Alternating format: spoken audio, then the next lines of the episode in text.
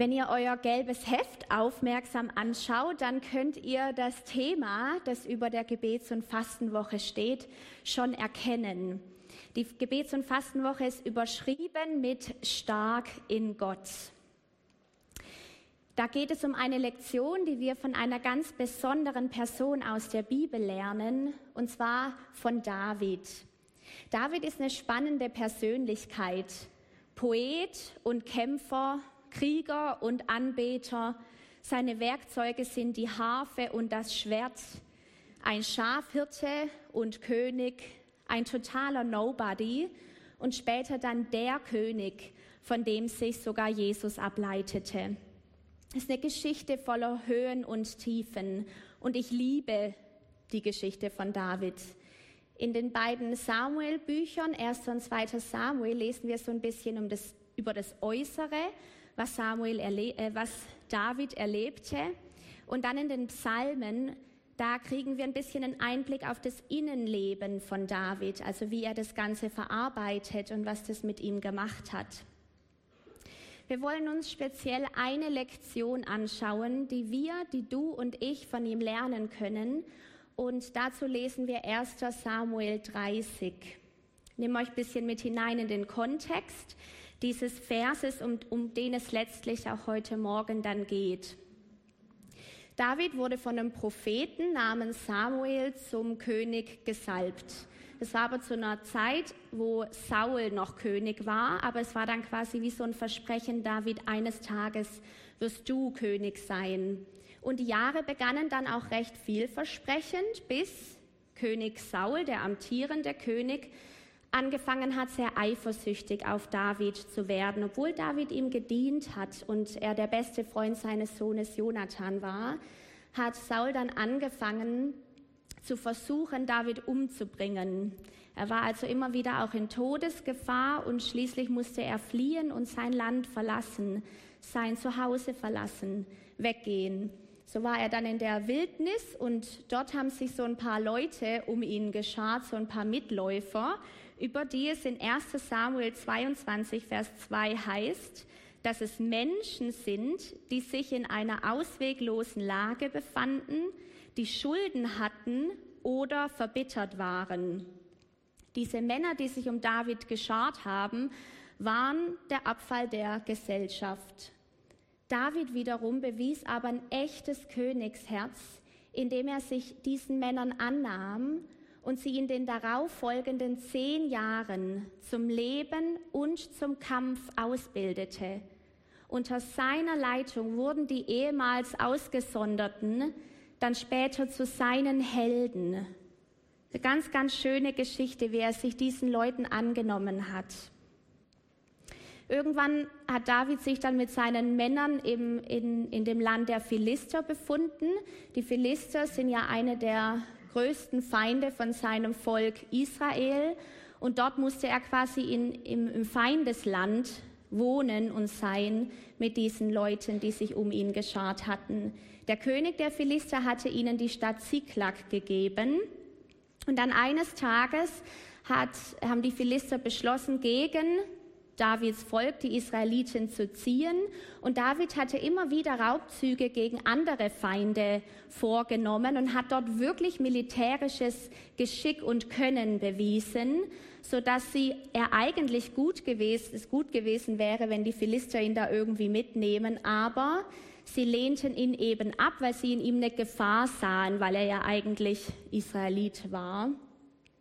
Und so war David dann an, einem, an einer Stelle, wo er eben verworfen war von seinem König Saul. Er war ver, verworfen von seinem eigenen Volk. Dort konnte er nicht bleiben. Dann hat, haben ihn auch noch die Philister verworfen, wollten ihn nicht mitnehmen.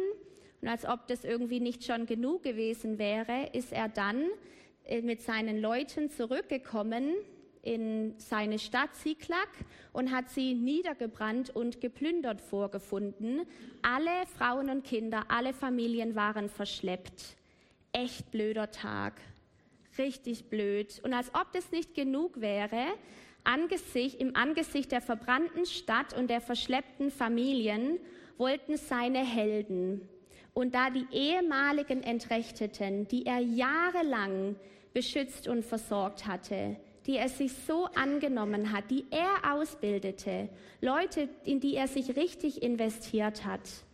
Ausgerechnet seine Helden haben in dem Moment, wo sie die verbrannte, geplünderte Stadt vorgefunden haben, alle Familien weg, wollten ihn auch noch steinigen, wollten ihn umbringen.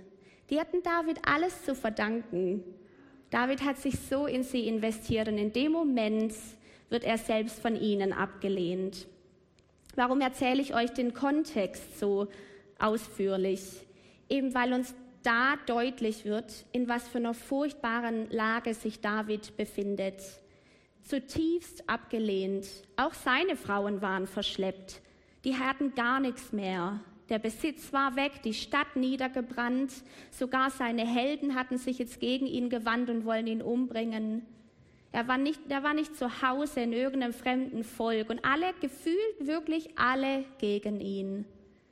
Und in der Bibel lesen wir eben, was David in diesem Moment empfindet. 1 Samuel 30, Vers 6 heißt es, und David geriet in große Bedrängnis, weil das Volk ihn steinigen wollte, denn die Seele des ganzen Volks war erbittert, ein jeder wegen seiner Söhne und Töchter. In großer Bedrängnis. Ich kann mir nicht vorstellen, wie David sich gefühlt haben muss in diesem Augenblick. Muss furchtbar gewesen sein, wenn alle gegen dich sind, dich umbringen wollen, so wirklich alle. Und dann, wie reagiert David dann darauf? Ich habe mich das gefragt, wie hätte ich wohl reagiert? Wahrscheinlich wäre ich weggerannt. Ich bin so der Fluchttyp. Also rennen wir wegrennen, flüchten, schnell raus aus der Situation oder sich verteidigen, sich entrüsten, den Leuten zu sagen, hey, ich habe jahrelang in euch investiert und jetzt?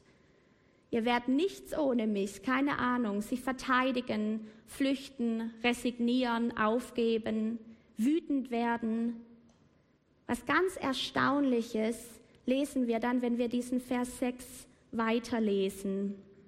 Denn da heißt es, David aber stärkte sich in dem Herrn, seinem Gott. Ein ganz einfacher Halbsatz.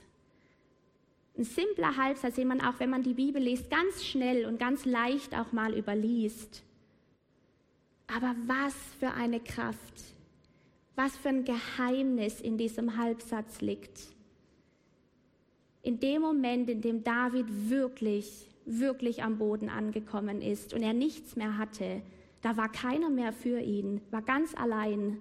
Ganz allein stand er in diesem Moment. Was macht David da? Er stärkte sich im Herrn, seinem Gott. Er hat, sein, er hat die Stärke, die Kraft also nicht in sich selber gesucht, sondern in Gott. Und das wiederum hat ihm, den Mut gegeben, nicht einfach wegzulaufen, sondern zu sagen, kommt schon Leute, wir müssen unsere Familien zurückholen. Und das haben sie dann auch gemacht. Er ist nicht zusammengebrochen und weggelaufen, sondern dieses sich stärken in, in, in seinem Herrn, in seinem Gott, hat eine Kraft in ihm wiederum entfaltet, die ihm geholfen hat, hier standzuhalten und nicht wegzulaufen. Das muss also möglich sein, sich in so einer Art und Weise, wie wir es hier bei David sehen, in Gott zu stärken, dass wir selbst in den schlimmsten Situationen nicht zusammenbrechen müssen. Da ist wohl eine Stärke für uns zugänglich. Da ist eine Stärke für uns, die wir uns zu eigen machen können, aber die liegt eben nicht in uns, sondern die liegt in Gott. Und das so ein bisschen genauer anzugucken, was heißt es denn, sich in Gott zu stärken? Ich werde euch jetzt keinen Katalog von Dingen präsentieren, die ihr tun müsst, damit ihr euch in Gott stärken könnt. Drei Stunden beten am Tag, fasten, freundlich sein, weinen, nicht weinen, was auch immer. Wir sind so gut darin, uns Kataloge auch innerlich zu machen, was wir alles machen müssten und erfüllen sollten und sind dann oft furchtbar frustriert mit uns, weil so an Tag drei das nicht mehr funktioniert. Ich glaube, dieses, diese, dieses Geheimnis von in Gott, sich in Gott zu stärken, ist ein anderes. Und das möchte ich euch mal darstellen mit einer kleinen Veranschaulichung. Vielleicht wisst ihr, dass David im Neuen Testament als Mann nach dem Herzen Gottes bezeichnet wird. Also ich male hier jetzt mal ein kleines Herz hin, das steht für Davids Herz. So. total schön, dass, dass Gott über ihn sagt. Das ist ein Mann, an dem ich Wohlgefallen habe, an dem ich Freude habe. Ich hätte das auch total gern, dass Gott es über mich sagt. Du auch? Ist doch irgendwie schön. Ein Mann, eine Frau nach dem Herzen Gottes. Innerlich würden wir, haben wir alle wahrscheinlich so gewisse Gleichungen, wo wir sagen würden, das und das macht jemanden aus, der ein Mann oder eine Frau nach dem Herzen Gottes ist. Wahrscheinlich würden wir denken, es ist jemand, der moralisch gut drauf ist, der seine Lebensbereiche gut unter den Füßen hat, der alles im Griff hat, so einigermaßen zumindest. Vielleicht jemand, der viel betet oder viel Lobpreis macht. Oder jemand, der, der super gut ist in Gemeinschaft, alle Beziehungen sind toll. Keine Ahnung, was deine Gleichung wäre, was du denken würdest, was ein Mann oder eine Frau nach dem Herzen Gottes ausmacht. Aber wir werden Männer und Frauen nach dem Herzen Gottes nicht indem wir irgendwelche Katalog, äh, Punkte auf einem Katalog erfüllen, sondern wie werden wir es? Durch Erwählung. Hier auf der Seite ein großes Herz, das für das Herz Gottes steht. Herzen gehen noch so einigermaßen. Ich hoffe, ihr könnt es sehen. Also Davids Herz, Gottes Herz. Und er wird der, ein Mann nach dem Herzen Gottes durch Erwählung. Was meine ich damit? Durch Erwählung bedeutet, dass Gott immer den ersten Schritt macht. Das lesen wir zum Beispiel in Johannes 15, Vers 16. Nicht ihr habt mich erwählt, sondern ich habe euch erwählt. Keiner von uns wird ein Mann oder eine Frau nach dem Herzen Gottes, weil wir so toll wären. Wir sind es nur, weil Gott uns erwählt hat. Und wenn es euch manchmal geht wie mir, dann denke ich mir, warum um alles in der Welt hast du dir dich mich ausgesucht, mich erwählt? Doch das hat er. Woher können wir wissen, dass wir erwählt sind? Du und ich sind erwählt, weil Gott uns liebt. Punkt. Ganz einfache Wahrheit. Gott wählt dich, weil er dich liebt und das bedingungslos. Ohne Vorbedingungen, ohne Vorleistungen.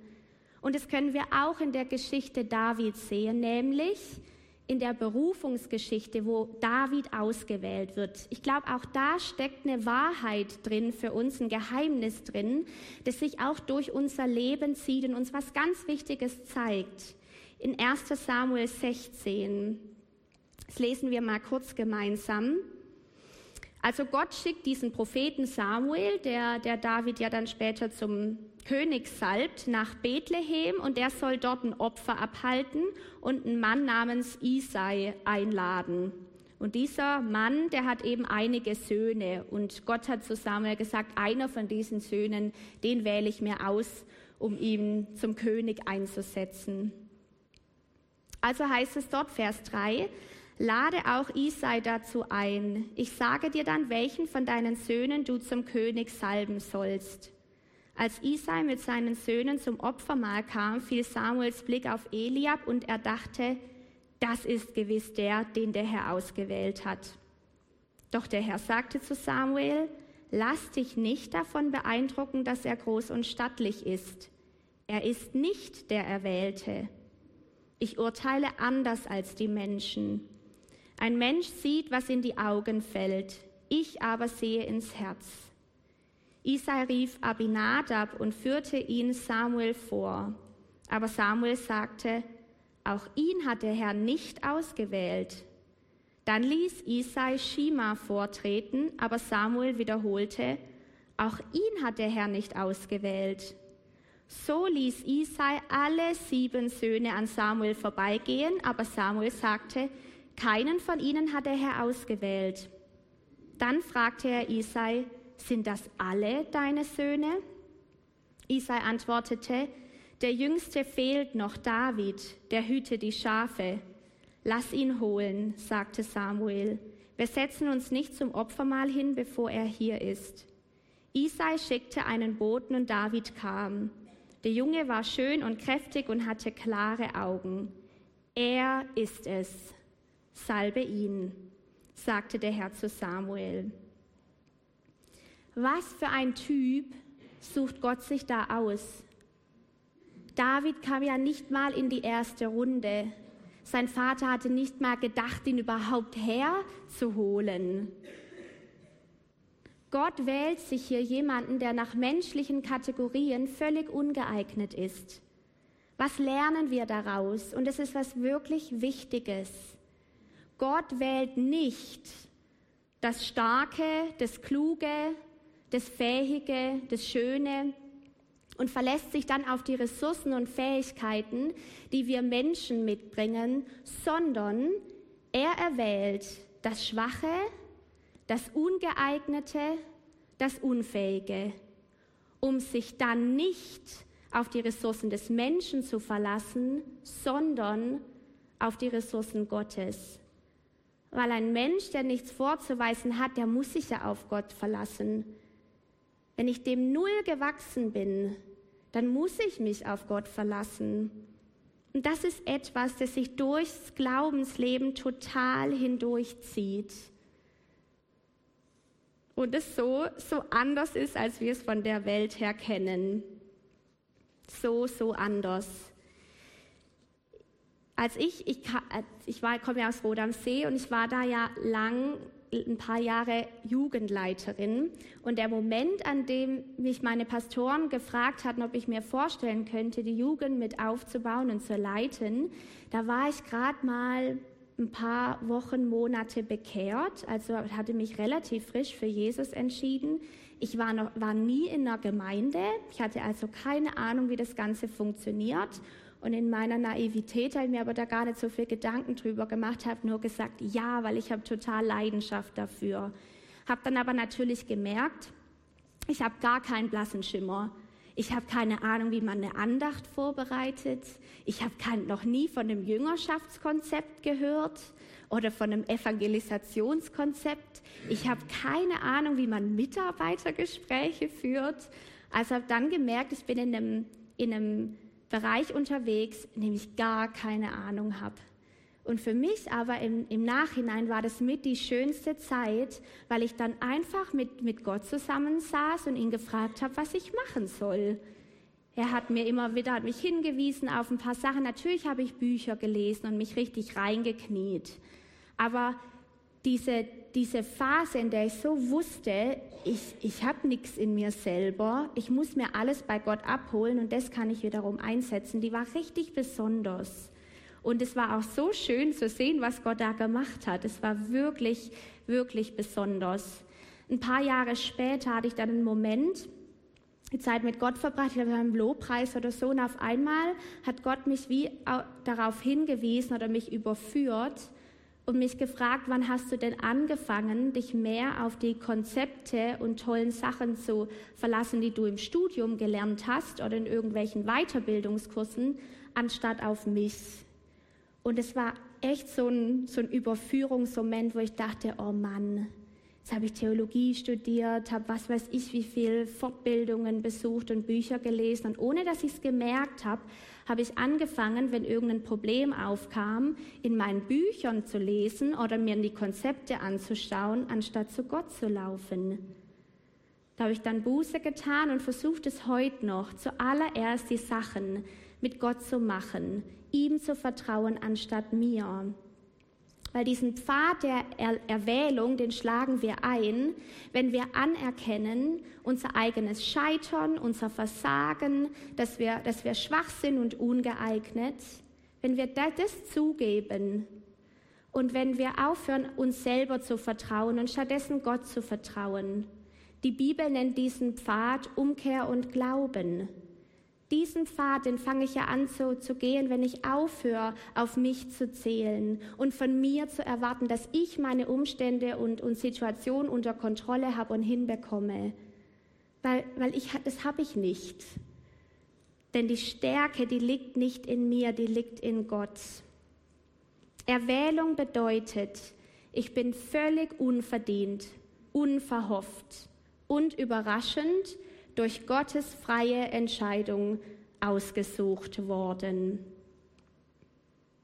Reinhard Bonke hat mal geschrieben, Gott sagt, plane nicht mit dem, was in deiner Tasche, sondern mit dem, was in meiner Tasche ist.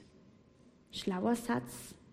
Ist wohl besser, wenn wir mit dem planen, was in Gottes Tasche ist, anstatt mit dem, was in meiner ist, weil da ist sehr, sehr wenig, manchmal auch gar nichts.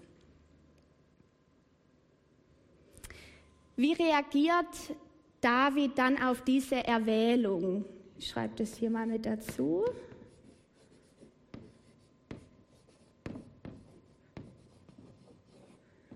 Gott hat uns also ausgesucht und erwählt.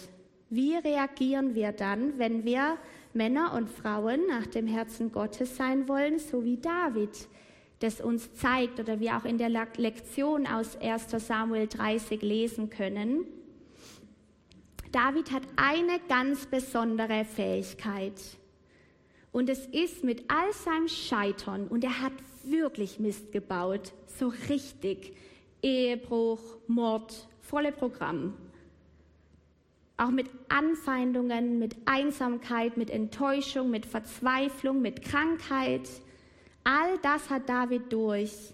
Und er hat diese besondere Fähigkeit, all das Gott zu bringen, mit all dem vor Gott zu kommen. Er hat also die besondere Fähigkeit, sein Herz in Gottes Herz zu legen. Da legt er es hinein. Die Bibel nennt es ja an manchen Stellen auch sich in Gott verbergen, durch Christus in Gott verborgen, geborgen. Dort, dort legt er sein Herz hinein, auch das Verwundete, das Kaputte, alles, was ihn ausmacht. Ich weiß nicht, ob du das von dir kennst, dieses, wenn dann Sachen echt schief und blöd laufen, haben wir manchmal ja die Tendenz, wie von Gott wegzulaufen, uns zu, uns zu verstecken oder uns mit anderen Sachen zu beschäftigen. Bei David sehen wir, lauf hin und leg dein Herz ungefiltert in das Herz Gottes. Das sehen wir zum Beispiel bei Psalm 143, das überschrieben ist mit Bittgebet um Hilfe und Kraft, von David verfasst. Dort schreibt er, Herr, höre mein Gebet, achte auf meine Bitte. Du bist treu und gerecht, darum höre mich und hilf mir. Herr, zieh mich nicht vor dein Gericht, denn vor dir kann kein Mensch bestehen. Mein Feind verfolgt mich, er wirft mich zu Boden, um mich zu zertreten. Er stößt mich in die Dunkelheit zu denen, die schon lange tot sind. Ich habe allen Mut verloren. Mit meiner Kraft bin ich am Ende. In einer anderen Übersetzung heißt es hier, mein Herz ist vor Verzweiflung erstarrt in meinem Innern. Ich erinnere mich an früher, an alles, was du damals vollbracht hast. Ich denke über deine Taten nach. Betend strecke ich die Hände zu dir aus und warte sehnsüchtig auf deine Hilfe, wie ein ausgedörrtes Land auf Regen wartet. In einer anderen Übersetzung, wie erschöpftes Land ist vor dir meine Seele. War deine Seele auch schon mal wie erschöpftes Land vor ihm? Herr, erhöre mich bald, ich kann nicht mehr. Verbürg dich doch nicht vor mir, sonst ist es um mein Leben geschehen. Früh morgen sage mir deine Güte zu, denn ich setze mein Vertrauen auf dich. Zeig mir den rechten Weg, auf dich richte ich Herz und Sinn. Herr, rette mich vor meinen Feinden, bei dir bin ich in Sicherheit. Hilf mir, nach deinem Willen zu leben, denn du bist mein Gott. Gib mir deinen guten Geist, dass er mich führe auf sicherem Grund. Herr, mach deinem Namen Ehre und erhalte mich am Leben. In deiner Treue befreie mich aus der Not. Ich rechne mit deiner Güte. Vernichte doch meine Feinde, vertilge alle, die mir ans Leben wollen, denn ich gehöre dir. Sieht für dich so ein starker Mann aus, der sein Leben voll im Griff hat? der alles unter seinen Füßen hat und alles richtig gut hinbekommt. In diesem Psalm sehen wir einen gebrochenen Mann. Ein gebrochener Mann, der sich sicher an, an vielen Stellen in seinem Leben echt erdrückt vorgefunden hat unter all den Umständen und Herausforderungen. Aber ein gebrochener Mann mit einer entscheidenden Fähigkeit. Mit einer entscheidenden Fähigkeit. Und es ist die, sein ganzes Herz in das Herz Gottes zu legen.